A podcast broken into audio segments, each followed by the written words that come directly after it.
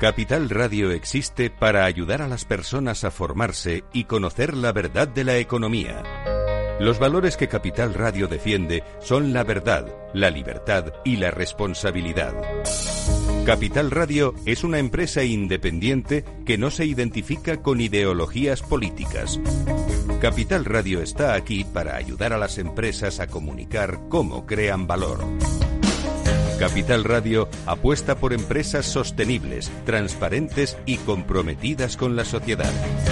¿Y tú? ¿También quieres trabajar por un mundo mejor? Aquí tienes tu sintonía. Capital Radio, con la gente que aporta y no se aparta.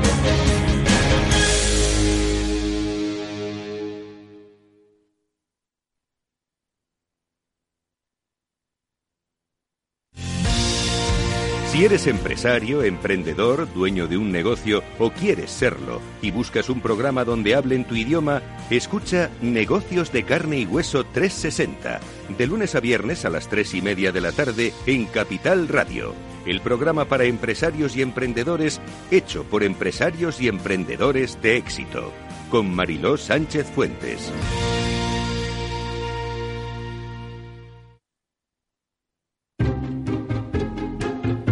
Inversión inmobiliaria con Meli Torres.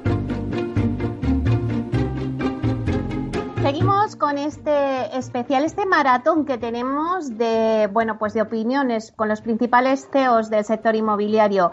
Ahora contamos con Ismael Clemente, consejero delegado de Merlin Properties. Buenos días, Ismael. Buenos días, Meli, ¿qué tal estás? Bueno, pues un placer que nos hayas hecho un huequito, que sé que tenéis una agenda súper apretada, pero que estés aquí en directo con nosotros en este especial inmobiliario. Vamos a ver en qué punto nos encontramos ahora, Ismael. La verdad es que todos estamos inquietos ante cómo puede evolucionar el COVID y cómo puede afectarnos, ¿no? Pero, ¿cómo puede afectar al sector inmobiliario? ¿Qué va a pasar en este sector? Mira, el, el sector inmobiliario es un sector terciario, es un sector que presta servicios al primario y al secundario, es un sector coadyuvante en la economía, pero obviamente no es un sector que pueda eh, generar riqueza en la economía per se sin la colaboración de, los sectores primario y secundario. Eh, por tanto, eh, todo dependerá de cómo se gestione sanitariamente la situación y, por tanto, del efecto que eso tenga en la economía. Si no gestionamos sanitariamente de forma correcta y causamos un grave daño económico, el daño que eso cause en los sectores primero y secundarios se acabará trasladando al sector inmobiliario a futuro, con un poquito de decalaje, pero se trasladará. Pero dicho eso, esta no es una crisis inmobiliaria. Puede tener algún efecto en el sector inmobiliario, pero no es una crisis inmobiliaria como sí lo era la de 2008. Eh, primero, coge al sector mucho mejor preparado y, en segundo lugar, eh, pues aquí no, no, no hay en estos momentos ninguna situación ni de, sobreendeudamiento, ni de sobreoferta, ni de eh, ningún tipo de desequilibrio intrínseco eh, atribuible al, sector inmobiliario que pueda tener luego un efecto dominó en el resto de la economía. Hemos estado hablando con muchos otros eh, participantes de, bueno, pues de la vivienda, pero vamos al sector terciario, que es donde vosotros estáis. ¿Qué está pasando en ese sector? ¿La logística, el retail? Bueno, en, en, terciario lo que está pasando en, los tres sectores a los que nosotros nos eh, dedicamos es en centros comerciales, que es intensivo en tráfico de personas, pues está fortísimamente afectado por las restricciones, tanto legales eh, al tráfico de personas y de concentración, como mentales. Es decir, la gente pues tiene miedo y eso se traduce en, en las tasas de afluencia de los centros comerciales y, por tanto, en las ventas por metro cuadrado. Por tanto, en centros comerciales sufriendo, sufriendo mucho, eh, pero esto es todo, es decir, no tampoco pasa nada mucho más de que eso, ¿no? Entonces veremos cuáles son eh, lo que vamos observando, las tasas de afluencia que observamos en los próximos meses, dependerán directamente de cómo se gestione eh, desde el punto de vista sanitario la pandemia. En oficinas no pasa nada. Nada significa nada. Esto no se lo cree nadie, pero no pasa nada. Es decir, eh, a día de hoy no se ha roto de forma fundamental el, equilibrio entre oferta y demanda que había en el mercado, con ligera preponderancia de la demanda, por eso teníamos tanto rentas como ocupación eh, subiendo. a día de hoy eh, los niveles de negociación de rentas que tienen bastante que ver con, con, el, con la ecuación oferta-demanda de espacio en cada subzona de una ciudad se están moviendo todavía en los niveles pre-COVID. A futuro, pues no sabemos qué pasará, pero a día de hoy no pasa nada. Eh, mucha gente dice renegociaciones, mm, primero, legalmente no son eh, posibles en, en, España eh, y no se está produciendo nada. Eh, pérdidas de espacio, gente que quiere menos espacio, tampoco es posible eh, legalmente, pero tampoco se está produciendo ningún tipo de petición a ese respecto. Por tanto, oficina está bien y, por cierto, a futuro vamos a ver qué pasa, porque tenemos un vector eh, que teóricamente lo afecta y que ahora ya además ha sido objeto de regulación por parte del Estado, que es el teletrabajo, pero el teletrabajo que realmente tiene impacto en el sector oficinas es el teletrabajo permanente con eliminación física del puesto de trabajo del empleado. Y yo creo que ese va a ser bastante minoritario. Otra cosa es mm, modalidades de trabajo flexible, días por semana, lo que sea. Eso es otra cosa y normalmente no resulta en la amortización del puesto de trabajo. Y por otra parte, eso a su vez se verá compensado por un repensamiento de la densificación, que ya lo estamos viendo. Es decir, mucha gente al volver al curro, ahora mismo ya de forma física, las oficinas ya están entre el 55 aproximadamente por ciento de, ocupación física, ¿vale? Y a medida que la gente va volviendo a, las oficinas, eh, por las medidas de distanciamiento y las medidas sanitarias que adoptan los departamentos de recursos humanos se encuentran con que una parte importante de la plantilla no puede volver a la oficina. Entonces, parece que lo fácil es, venga, pues que teletrabajen, pero las compañías no están especialmente contentas con cómo ha funcionado el teletrabajo y entonces eh, lo que estamos viendo, por ejemplo, en Flex es que nos contratan bloques de sitios para poder colocar a la gente que no les cabe en su oficina habitual. ¿Y en logística qué está pasando? Que es el sector, bueno, pues eh, caballo ganador. Logística sí. Logística, eh, la aceleración de tendencia de penetración de la venta online sobre ventas minoristas que te afecta negativamente en los centros comerciales, pues sin embargo te hace brillar la logística, porque cada, cada puntito que crece la, la venta eh, online sobre, sobre minoristas requiere bastante logística asociada para dar respuesta a esa demanda. Entonces, en logística, la desocupación económica que tenemos, eh, que es pequeña, será como un cuatro y pico por ciento del portfolio, ni siquiera es física. Es decir, muchos de esos metros cuadrados están ocupados eh, de forma precaria por inquilinos que se han equivocado en los cálculos y que están ocupando esos metros cuadrados eh, de forma real, solo que te pagan por día vencido, etcétera, y eso es un indicador avanzado de demanda futura. Vemos bastante fortaleza, eh, bastante tensión y, bueno, pues es un sector que por la misma razón que los centros están afectados por una amenaza estructural, la logística tiene una especie de viento de cola estructural para los próximos 20 años. Y por último, Ismael, eh, vamos a ver que nos cuentes una pincelada del inversor. Vosotros, Merlin, que está en bolsa, eh, ahora mismo el inversor, ¿qué está haciendo? ¿Está esperando a ver cómo evoluciona esta incertidumbre que tenemos con el COVID? ¿Se ha parado o no? ¿O está viendo oportunidades y está invirtiendo y sigue estando en España? El, inversor del mercado público, el inversor de acciones, en estos momentos está bastante aterrado por las circunstancias. Entonces, eh, se ha pasado a un pragmatismo que consiste en intentar comprar aquello que parece que va a subir mañana. Y debido a eso, pues ha habido la burbuja que hemos visto en Estados Unidos, sobre todo con las tecnológicas, con unos niveles de valoración eh, espectaculares y bastante eh, desconectados de la realidad productiva de, esas compañías. Nuestro sector claramente está fuera de favor. Como la gente no sabe qué va a pasar, pues lo que hace es se, se, sale de, nuestro sector. Y las cotizaciones, por tanto, están en niveles bastante eh, ridículos. ¿Cuánto va a durar eso? Todavía durará un tiempo, porque porque como es un sector en el que nadie te puede asegurar que vaya a subir mañana, pues la gente, por valor fundamental, a día de hoy no está invirtiendo, y ni mucho menos la inteligencia artificial y los programas, digamos, robóticos de inversión. Por tanto, eh, el, el, sector está fuera de favor. En los próximos meses veremos, además, justificaciones para la gente que adora el mercado, pues como ve que la acción está en un nivel muy bajo, para poder racionalizar por qué eso es así, pues se tiene que inventar una teoría. Entonces veremos todo tipo de teorías que ya se van produciendo sobre la inminente bajada de rating soberano de España, eh, la, recuperación en K, que significa que hay países que se recuperarán para arriba, hay países que se recuperarán para abajo y España es de los perdedores. O sea, todos los días nos vienen con alguna teoría nueva de por qué esto vale lo que vale. Es decir, intentan justificar mediante un research relativamente sesudo lo que es una realidad de mercado y para eso pues tienen que elaborar algún tipo de explicación. Entonces, durante un tiempo eh, la gente eh, estará relativamente esquiva en este sector, pero bueno, sin embargo, para el que tenga una visión de largo plazo eh, y le interese más una inversión generadora de cash flow a, futuro, pues estos niveles de entrada son unos niveles espectaculares y lo que hemos visto fundamentalmente ha sido un tremendo flujo de capital español entrando en el valor. Es decir, que en la Junta del año pasado teníamos como un 28% de españoles en el valor y ahora tenemos un 46,5%.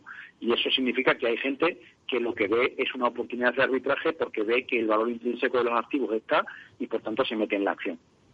Bueno, pues nos quedamos con esa buena oportunidad en, inversión en bolsa. Muchísimas gracias, Ismael Clemente, consejero delegado de Merlin Properties. Bueno, muchísimas gracias a ti, Meli.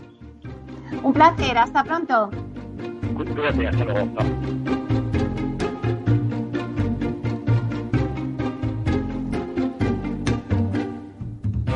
Pues acabamos de oír a Ismael Clemente, esas opiniones que nos decía. Y ahora vamos con Pedro Soria, director comercial de TINSA. Buenos días, Pedro. Hola, buenos días, Meli. Bueno, pues ya sabes que encantados de tenerte aquí en este programa especial que estamos haciendo para ver, bueno, pues en qué punto estamos ahora en el sector inmobiliario. Eh, ¿Cómo veis vosotros desde TINSA eh, qué va a pasar en este sector inmobiliario ante esta incertidumbre de la evolución del COVID? Mira, me vas a permitir lo primero que os felicite a Capital Radio eh, por el último premio recibido, uno de muchos ya, Meli, y sobre todo a ti en especial por permitirnos el lujo de en un espacio como este, ¿no? ¿En qué punto estamos? Pues mira, nosotros desde, desde TINSA eh, realmente estamos eh, ahora apreciando los primeros síntomas de, ajuste de precios. ¿no? Eh, estamos empezando ya a notar ese, ese ajuste de precios, pero sí que es cierto, son ajustes o descensos moderados todavía. El último dato que hemos sacado en el, en el INIE refleja pues un precio medio, un descenso del precio medio en España de un 1,8%, sabes que es muy moderado.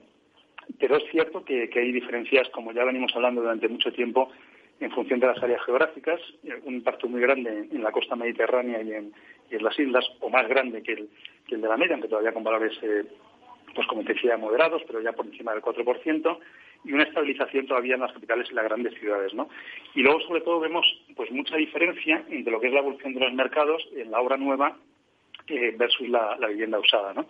La obra nueva realmente con mucha resiliencia, como ya se ha venido diciendo durante toda la mañana algunas charlas que he escuchado, eh, pero realmente la usada sí que empezará a tener eh, pues probablemente dificultades porque bueno pues eh, veremos a ver un poquito qué pasa no pero evidentemente ante una demanda débil pues tiene que haber lógicamente un ajuste de precios no ¿A qué nos vamos a tener que enfrentar en estos últimos meses el sector inmobiliario hasta cierre de año si esto evoluciona a peor todo el tema del COVID? Pues es que es muy complicado, Meli, es, es mucho un momento de incertidumbre. Eh, al final, vamos a ver, la lógica, como te decía, es que haya ajuste, ajuste de precios, eh, pero bueno, caiga o no caiga el precio, que, que, entiendo un poquito que sí que ajuste, como te digo, es eh, sobre todo la intensidad, ¿no?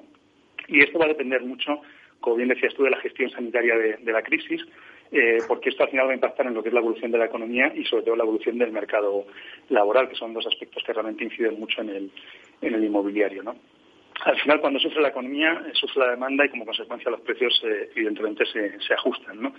¿A qué nos podemos enfrentar? Pues como te decía, a un, ajuste de precios, pero el, realmente la intensidad eh, todavía no se puede ver. Sí que es cierto que si miramos indicadores avanzados en lo que es la parte de las ofertas, ya sí que empezamos a ver que esas ofertas en, portales inmobiliarios, sobre todo, insisto, en la segunda mano, porque la obra nueva ahora mismo tiene un estado absolutamente estabilizado en, en precios, pues se empiezan a apreciar ya eh, ajustes entre el, 10-15% en lo que son las ofertas, ¿no? Que eso no quiere decir que se traslade luego a, valor o a precio, ¿no?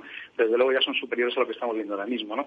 Al final sí que es cierto que lo más probable en este último trimestre y sobre todo en el primer trimestre del 2021 es que eh, se alcance un ajuste de precios y probablemente ahí lleguemos a tocar el, suelo o el techo en, en, cuanto al máximo ajuste y luego a partir de ahí pues empecemos un poco a, crecer en, lo que es la parte del mercado, siempre y cuando el gobierno acierte con sus previsiones eh, y la recuperación eh, sea tal como, como nos estamos imaginando, pero insisto que lo fundamental es que se resuelva la, crisis sanitaria, por lo tanto es un momento de mucha incertidumbre. ¿no? También han comentado que es importante ¿no? la ayuda de la Administración en el sector público. Es fundamental. O sea, yo creo que si algo hemos sacado eh, como experiencia de la crisis anterior, que se han sacado muchas cosas, es que no es momento de perder el tiempo. ¿no? Yo recuerdo que durante todo lo que fue la crisis anterior se quedó todo absolutamente parado, no hubo desarrollos urbanísticos, etcétera.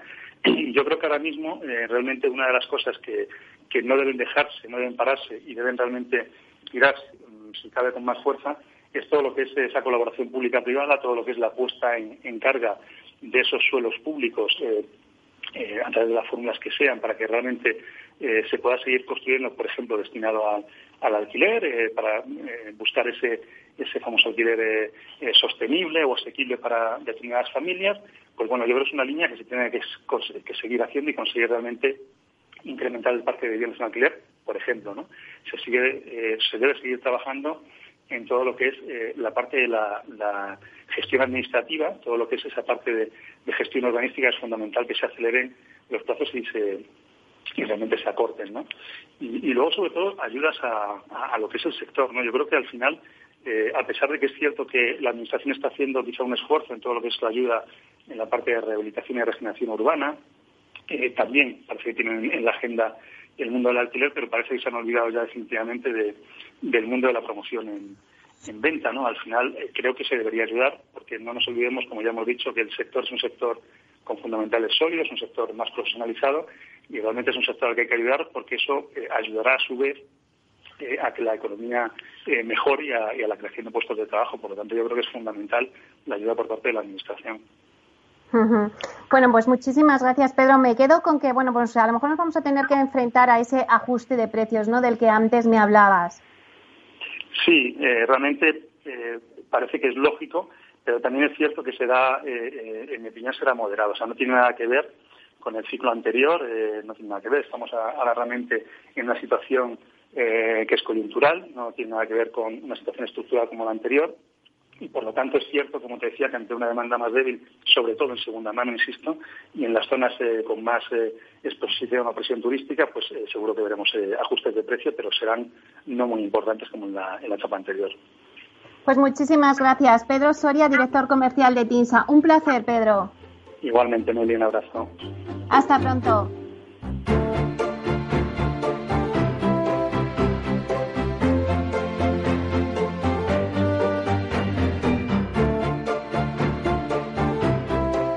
Bueno, ahora para terminar este bloque vamos a dar paso a hablar con, Sandra Daza, consejera, no, ella es directora general de GESBAL. Vamos a ver su opinión hay dos grandes ganadores ¿no? en el informe eh, que los, participantes en la, encuesta apostaban por ellos. El sector más valorado era el sector logístico ¿no? y el e-commerce y, el segundo más valorado era el, un producto como el Build to Rent, em, que, también ya apuntaba maneras ¿no? desde 2019. Y en lo que nosotros estamos viendo en, estos, en estos meses es que efectivamente, eh, desde un punto de vista de, inversión y desde un punto de vista de, interés de los, de los inversores, pues eh, se, se, despuntan ambos, ambos sectores. ¿no?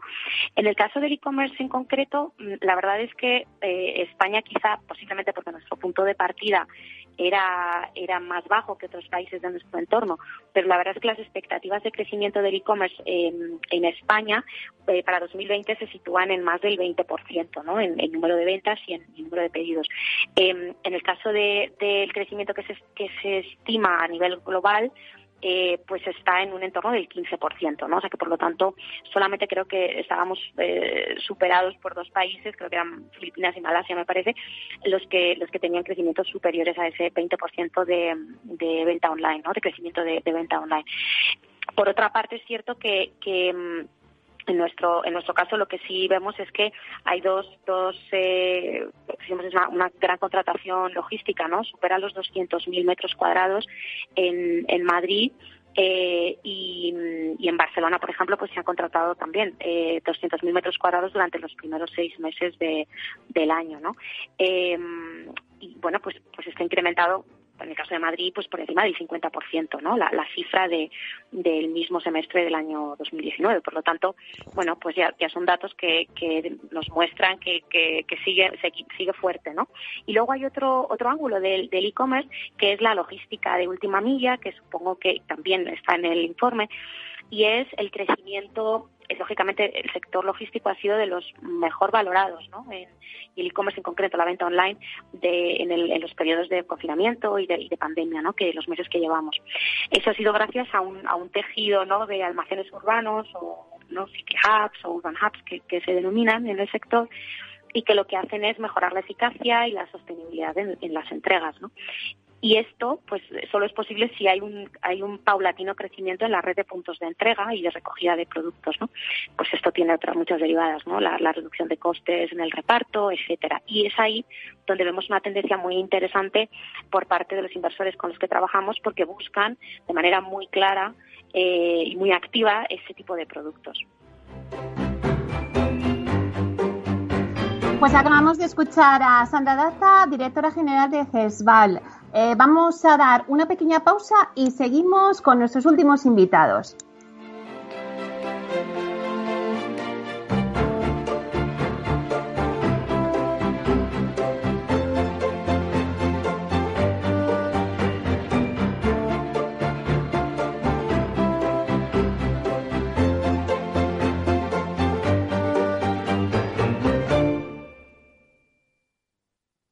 En Renta 4 Banco lo tenemos claro. Este verano nos quedamos en España. Quédate con nosotros y consigue un 20% de ahorro en comisiones sobre las aportaciones que realices a nuestros fondos de inversión. Accede a los mayores mercados del mundo siempre desde España. Este año más que nunca. Gracias por invertir en lo nuestro. Consulta las bases en r4.com o infórmate en cualquiera de nuestras oficinas. Renta 4 Banco, tu banco especialista en inversión. ¿Quieres anunciar tu negocio en la radio? Entra en el clubdelaradio.com. La compra es online, pero no os vamos a negar que nos encanta que nos llaméis. El teléfono, olvídate, no te vas a acordar. Entra en el clubdelaradio.com. Tu audio y tu campaña de una forma sencilla y rápida. Contrata anuncios en radio al mejor precio. elclubdelaradio.com. En el balance nos preocupamos por nuestros hijos, por su vinculación con el mundo de Internet y las redes sociales y analizamos sus riesgos de la mano de Pilar Rodríguez en Familias Enredadas, todos los lunes a las ocho y media de la tarde en El Balance, Capital Radio.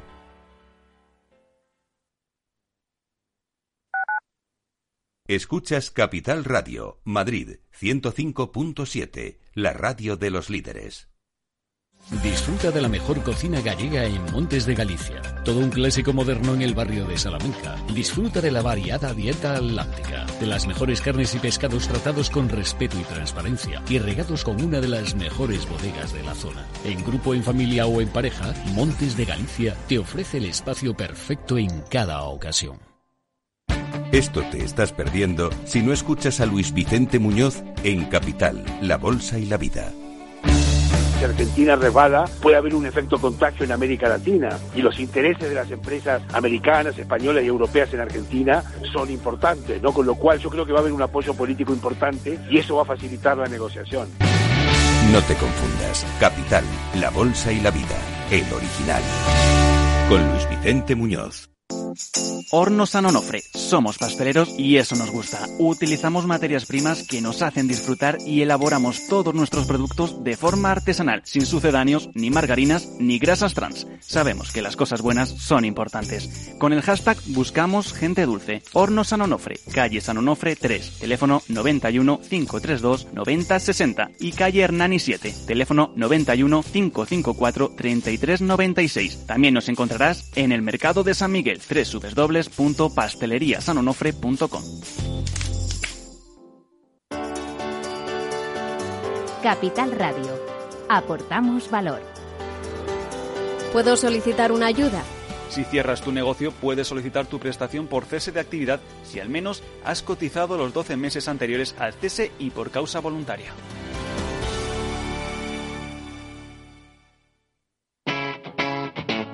Capital Radio.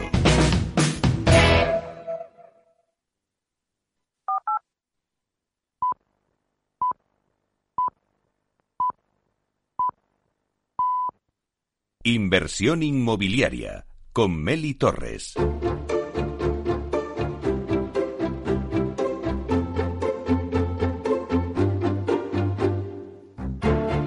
Bueno, pues ya estamos en la recta final, en esta última media hora de este especial inmobiliario, este maratón de opiniones que hemos tenido. Ahora tenemos a Antonio Carroza, consejero delegado de Alquiler Seguro. Buenos días, Antonio. Muy buenos días, Meli. Bueno, pues sabes que siempre es un placer hablar contigo y sobre todo en estos momentos que estamos de incertidumbre con la evolución del COVID y nos preguntamos, bueno, pues qué va a pasar en el sector inmobiliario. Cuéntanos, ¿qué está pasando en el alquiler que en realidad ha sido el caballo ganador?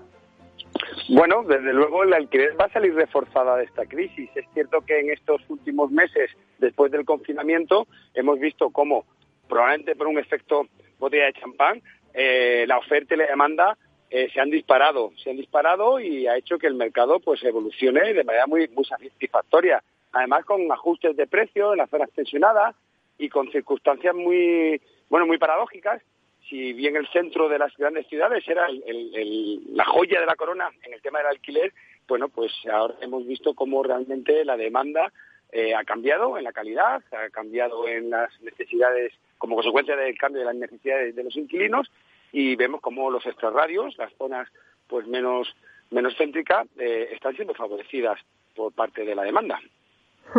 Sí, es verdad que siempre, bueno, pues otros compañeros me han dicho que, bueno, pues que nos tenemos que enfrentar a una de las cosas a las que nos tenemos que enfrentar es esa ayuda que por parte de la administración pública que, eche que, que ayude y que apoye al sector inmobiliario. Pero claro, si nos trasladamos al alquiler y vemos que Cataluña aprueba pues limitar el precio del alquiler, pues la verdad es que no ayuda mucho, ¿no, Antonio? Nosotros desde Alquiler Seguro le pedimos a los políticos que lo que tienen que hacer es seguridad jurídica. Es un marco de seguridad jurídica donde los consumidores, donde los propietarios y los inquilinos estén seguros. No, no, no nos gustan, no nos gustan y además está demostrado que cualquier tipo de intervención, cualquier tipo de control, lo que hace es empeorar las circunstancias del mercado. Ayudas, bueno, mm, es necesario, evidentemente, en el ámbito del alquiler, que la Administración legisle para que se generen parques de vivienda de precios asequibles. Para ello lo mejor que puede surgir es una colaboración público y privada, pero creemos que es necesario un mercado libre en el que inquilinos y propietarios tengan esa seguridad jurídica. El caso de Cataluña, pues es un, bueno, pues es dramático. Es la puntilla para el sector catalán. Si bien en estos últimos años veíamos cómo la inversión estaba saliendo de Cataluña precisamente por esa falta de seguridad jurídica, por esa, por esa incertidumbre constante, este, este, esta aprobación por parte del Parlamento ayer de, esta nueva ley lo que hace precisamente darle la puntilla al alquiler. Solo los particulares que están apalancados ahí en Cataluña son los que están dispuestos a ofrecer algo de oferta, a, hacer, a ofrecer viviendas, puesto que el, el inversor institucional, el Family Office o el fondo de inversión está saliendo de Cataluña y ahora mucho más. Claro. ¿Y cómo crees que va a evolucionar si ponemos a corto plazo el alquiler hasta fin de año? Bueno, hasta fin de año vamos a seguir viviendo estos números de aumento de oferta y, sobre todo cambio en la calidad de la demanda. Es verdad que a fin de año tenemos la expectativa de que la situación del COVID eh, al menos nos dé una tregua, si bien es por la vacuna o por, por, o por la inmunidad de rebaño. No sabemos cuál de las dos llegará antes, pero, pero todos, pensamos que diciembre es el punto de inflexión. Con lo cual, a corto plazo entendemos que tanto oferta como demanda, van a seguir creciendo, se van a perder las tensiones en las zonas que realmente existían problemas, como en los centros de las ciudades, y, va a seguir evolucionando. A partir de diciembre, como te digo, bueno, pues, pues nos, atrevemos a, plantear un escenario que si no cambian las cosas, vamos a ver realmente cómo sigue existiendo una demanda de calidad que va yéndose fuera de las ciudades hacia zonas más verdes, zonas con más dotaciones o viviendas que te permiten, que los precios te permiten acceder a viviendas más grandes y evidentemente más exteriores y, tenemos que estar pendientes de cómo evoluciona esta crisis sanitaria y económica.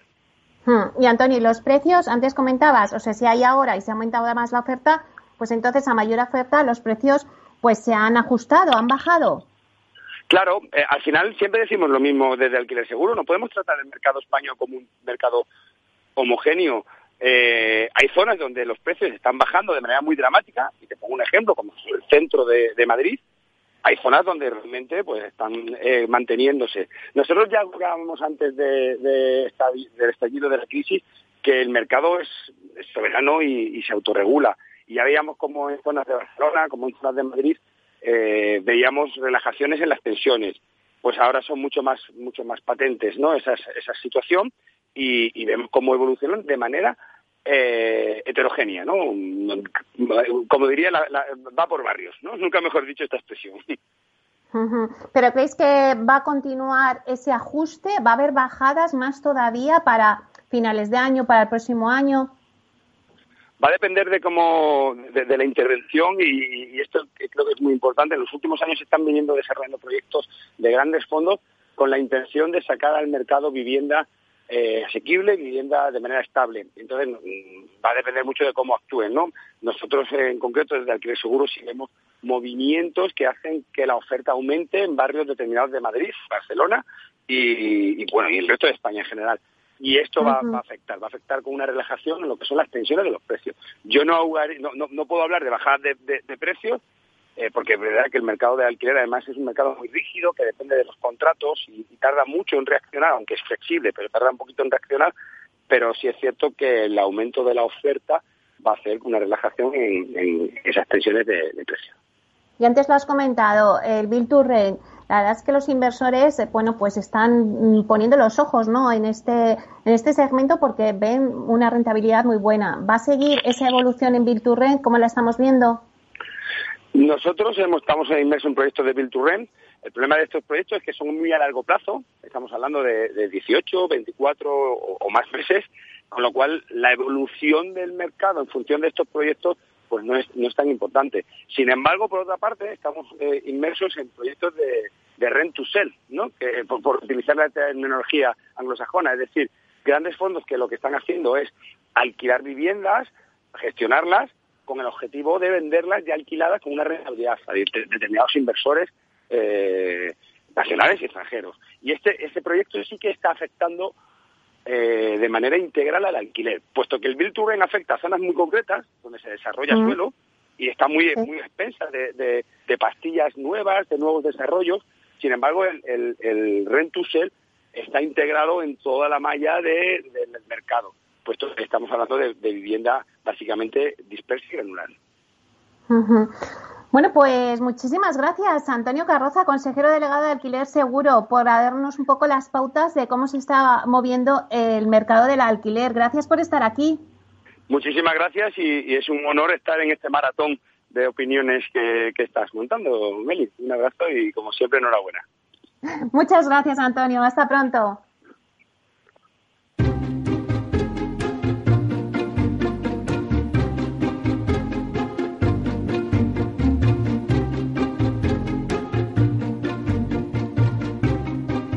Bueno, pues conectamos ahora con José Carlos Saz, eh, consejero delegado de Hábitat Inmobiliaria. Buenos días, José Carlos. Muy buenos días, Meli, ¿cómo estás? Bueno, pues un placer tenerte aquí en este programa especial que estamos haciendo para ver pues en qué punto estamos ahora en el sector inmobiliario. La pregunta que sobrevuela en el ambiente es qué va a pasar ahora en el sector inmobiliario ante la incertidumbre de la evolución del COVID. ¿Qué, están haciendo las empresas del sector para sortear esta incertidumbre? Danos tu opinión, José Carlos.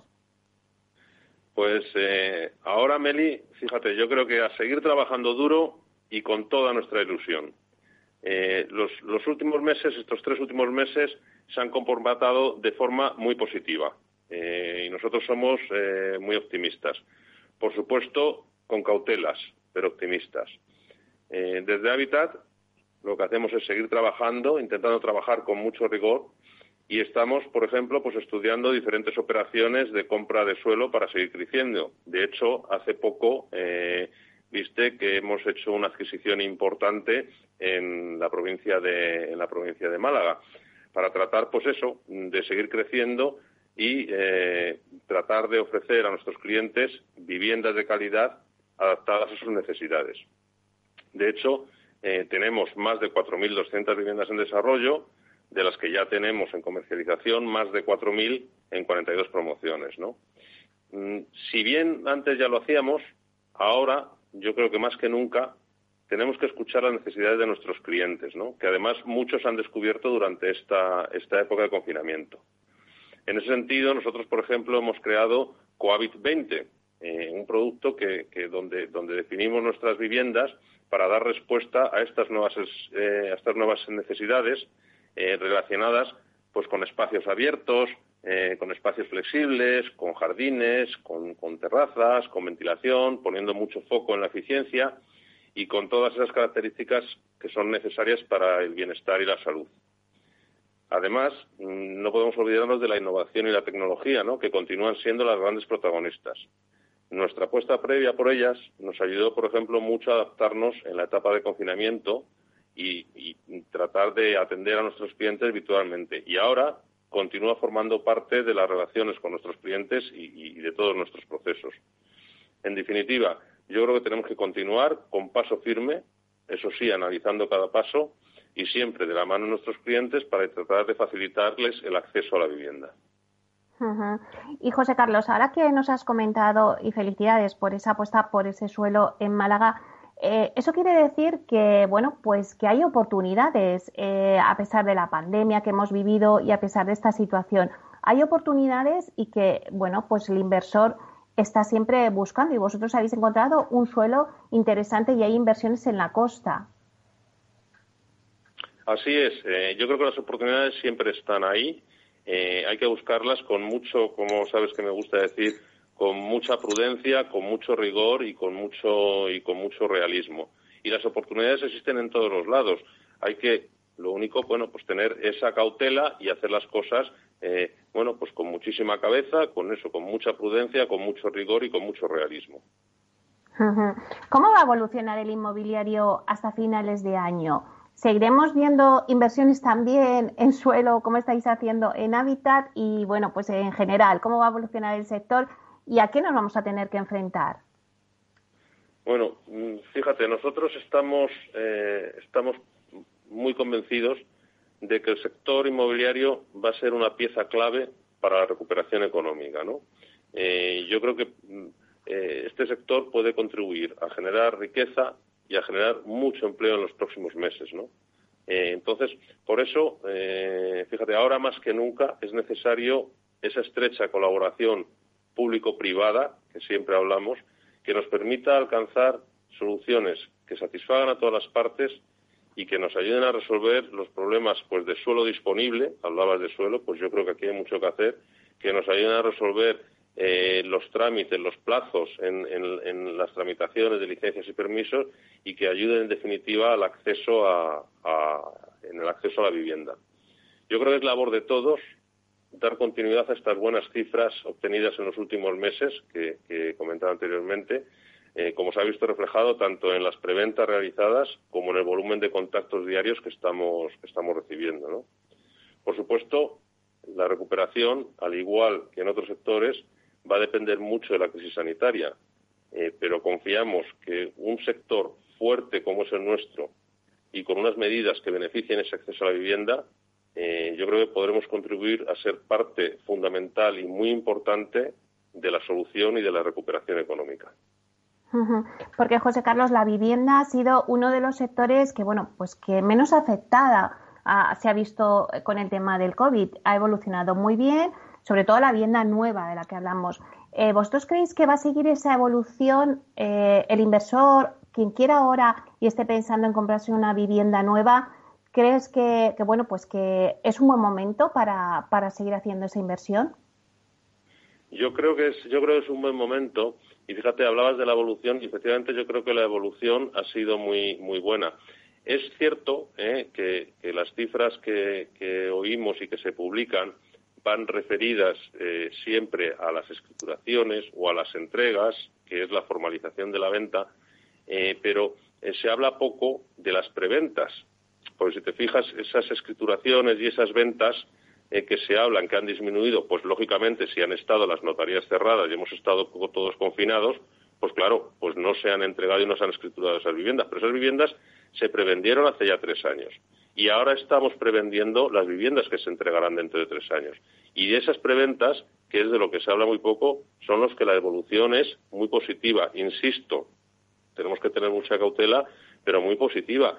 Y en relación a los inversores que comentabas, lo que sí te puedo decir es que lo que sí hemos detectado en Habitat es un mayor interés, eh, un repunte el interés por inversores en adquirir eh, viviendas en este momento, lo cual pues es una buena señal y yo creo que ratifica un poco la teoría eh, de que la vivienda es un valor seguro y es tiene siempre un comportamiento menos volátil y más certero que, que otras inversiones, ¿no? Pues nos quedamos con eso, José Carlos, que la vivienda es un valor seguro. Muchísimas gracias por atendernos en este maratón especial y te dejamos que continúes con el día. Muchas gracias por estar aquí. Muchísimas gracias a vosotros. Un placer siempre, Meli, ya lo sabes. Un abrazo, José, José Carlos. Hasta luego.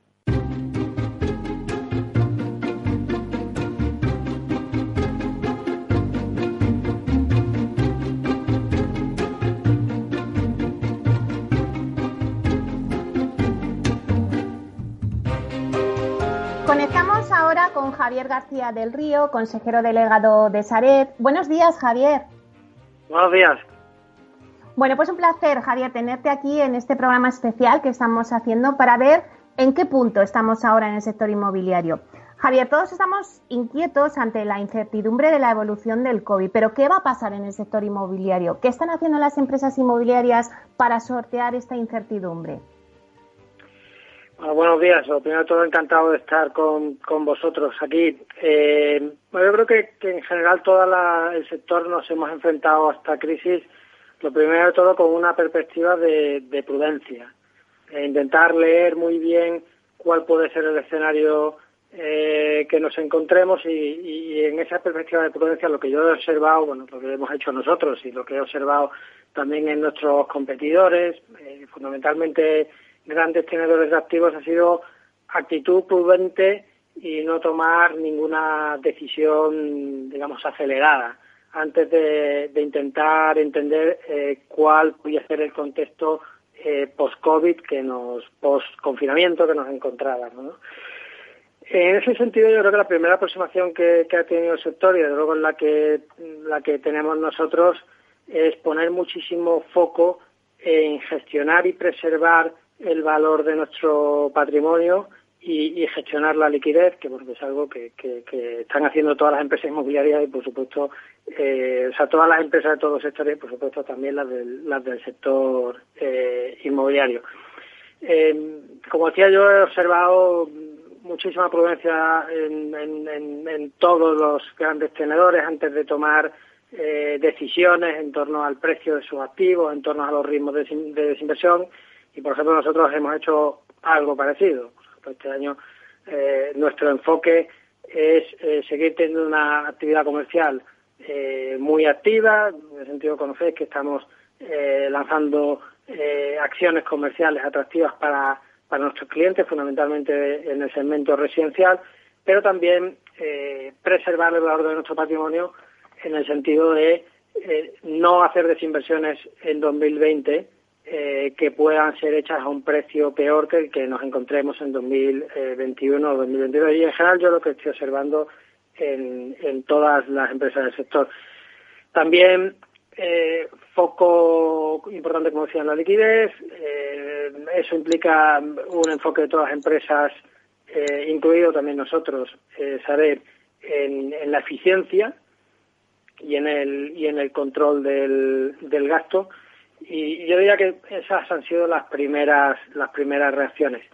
Eh, creo que no ahí en el segundo punto no tengo una visión, por supuesto, de, de, los competidores, mm, porque esto suele ser temas más internos, pero yo creo que también estos periodos son periodos buenos para la reflexión interna de las empresas y para acelerar los procesos de mejora continua, acelerar los proyectos, aprovechar que, que, que el 2020, por el confinamiento que hemos sufrido, es un año probablemente en ventas no, no comparable a, años anteriores, pero y aprovechar esos periodos para acelerar tus procesos de mejora continua, de transformación, de mejora tecnológica, eh, yo creo que estos periodos hay que utilizarlos de manera muy eficiente para, para impulsar ese tipo de iniciativas dentro de las empresas y nosotros también lo, lo estamos haciendo.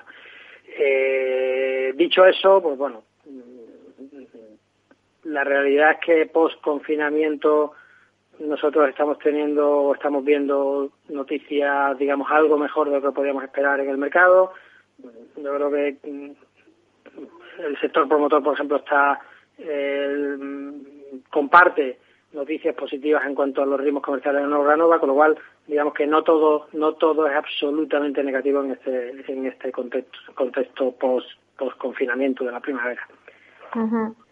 Claro, no todo, es positivo, no todo es negativo, me decías, y yo creo que hay que darle también ese mensaje positivo al inversor porque, bueno, pues en estos momentos de crisis sanitaria que se traslada a la crisis económica, también hay oportunidades. Eh, decías antes de, bueno, pues esa liquidez que, se están haciendo en activos, pero bueno, al final, con buenas campañas, con precios atractivos, pues al final la gente se está animando a comprar, ¿no?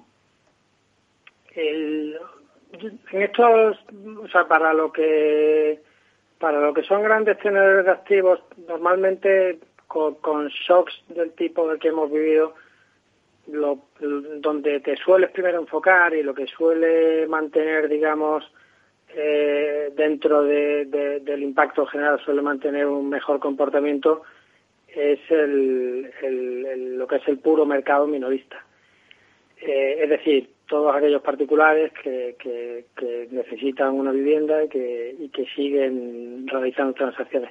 Y es precisamente ese, buen, ese, ese comportamiento algo más estable del mercado minorista algo más estable, pero siempre sujeto al, contexto global, el que suele animar que, que, la inversión eh, siga confiando y, que el mundo de la inversión siga confiando en hacer operaciones en el mercado inmobiliario. Con lo cual, tal como yo lo veo, efectivamente mm, va a haber un panorama eh, atractivo para la inversión, sigue habiendo muchísimas liquidez en el mercado y, en tanto sigamos teniendo, eh, sigan comportándose bien el, la demanda minorista o sea, siga comportándose en, unos niveles razonables la demanda minorista, eh, la confianza en el mercado de inversión eh, estará ahí. Y ya para terminar, Javier, ¿cómo crees que va a evolucionar el inmobiliario si ya ponemos y acotamos hasta final de año? ¿A qué nos vamos a tener que enfrentar si la evolución del COVID sigue avanzando?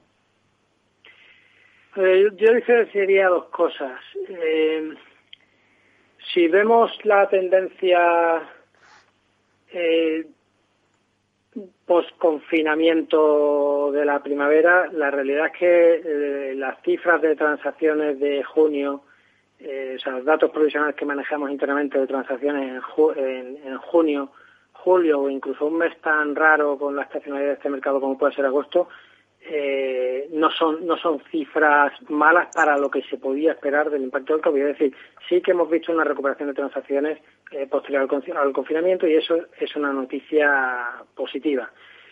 Eh, mercados con un componente más de inversión como puede ser el suelo del terciario, pues yo creo que es razonable lo que estamos observando, pues ahí está habiendo una tremenda prudencia por parte de los compradores, aunque se siguen realizando operaciones.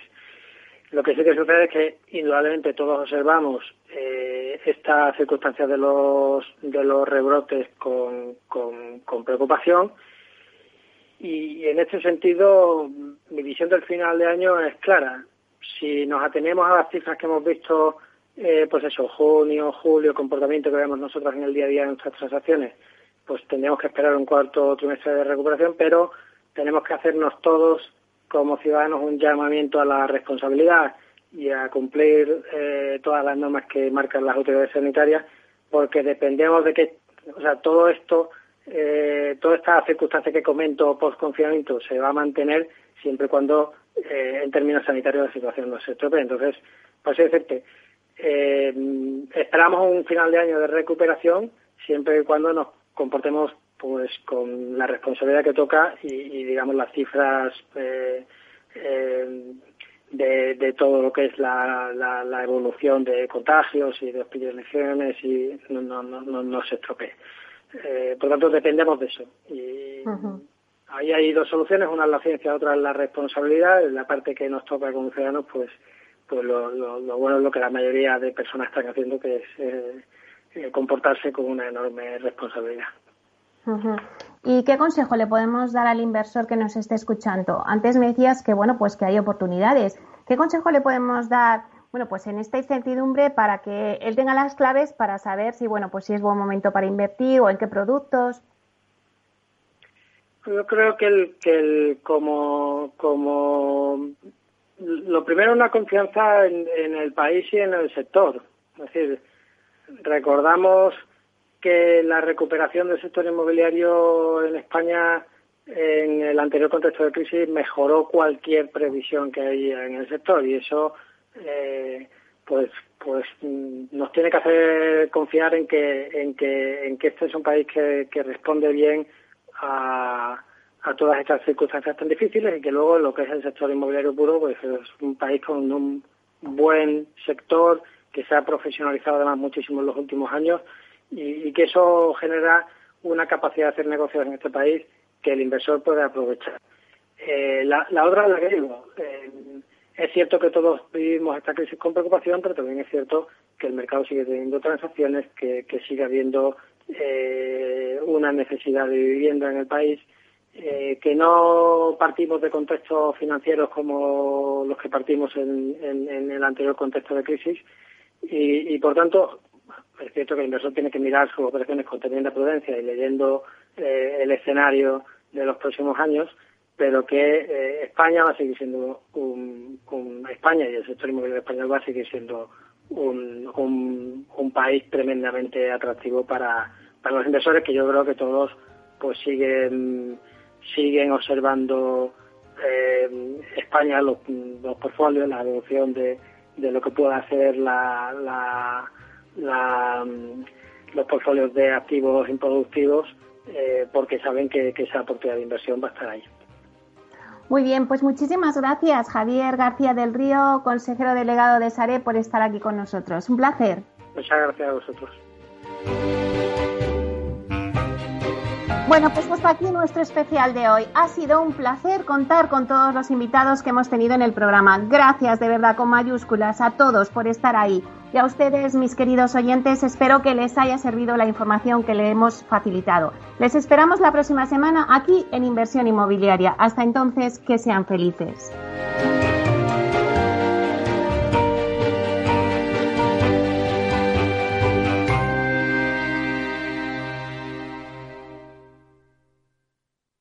Neynor Homes les ha ofrecido inversión inmobiliaria con Meli Torres.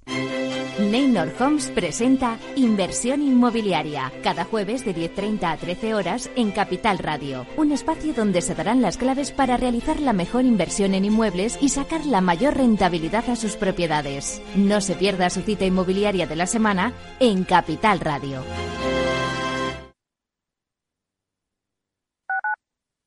Capital Radio Madrid 105.7 Disfruta de la mejor cocina gallega en Montes de Galicia. Todo un clásico moderno en el barrio de Salamanca. Disfruta de la variada dieta atlántica, de las mejores carnes y pescados tratados con respeto y transparencia y regados con una de las mejores bodegas de la zona. En grupo, en familia o en pareja, Montes de Galicia te ofrece el espacio perfecto en cada ocasión. Miradas Viajeras regresa a Capital Radio una temporada más. Y lo hacemos a lo grande. Nos vamos a una de las islas más hermosas del mundo. Nos vamos a Menorca. Y desde allí los próximos 12 y 13 de septiembre te mostramos en directo sus secretos, sus calas, su gastronomía, su cultura milenaria. Miradas Viajeras regresa a Capital Radio y lo hace a lo grande. El sábado y el domingo de 10 a 1 Miradas Viajeras con Fernando Balmaseda. Engánchate a nuestra onda. En el restaurante Gaztelubides somos rigurosos con la selección del producto para crear recetas imaginativas que acompañamos de una bodega generosa y brillante y de nuestra magnífica terraza durante todo el año. Restaurante Gaztelubide, carretera de La Coruña, kilómetro 12200, La Florida. Teléfono 91 372 8544. Una recomendación del programa gastronómico Mesa y Descanso. Esto te estás perdiendo si no escuchas a Luis Vicente Muñoz en Capital, La Bolsa y la Vida. Si esta fuera mi, la inauguration speech de John Fitzgerald Kennedy, pues diría que no se pregunten ustedes qué puede hacer la seguridad social por ustedes, sino qué pueden hacer ustedes por la seguridad social. Pues después de 130 años, la seguridad social, que ha servido admirablemente bien a la sociedad y a la civilización, está exhausta. No te confundas. Capital, la bolsa y la vida. El original.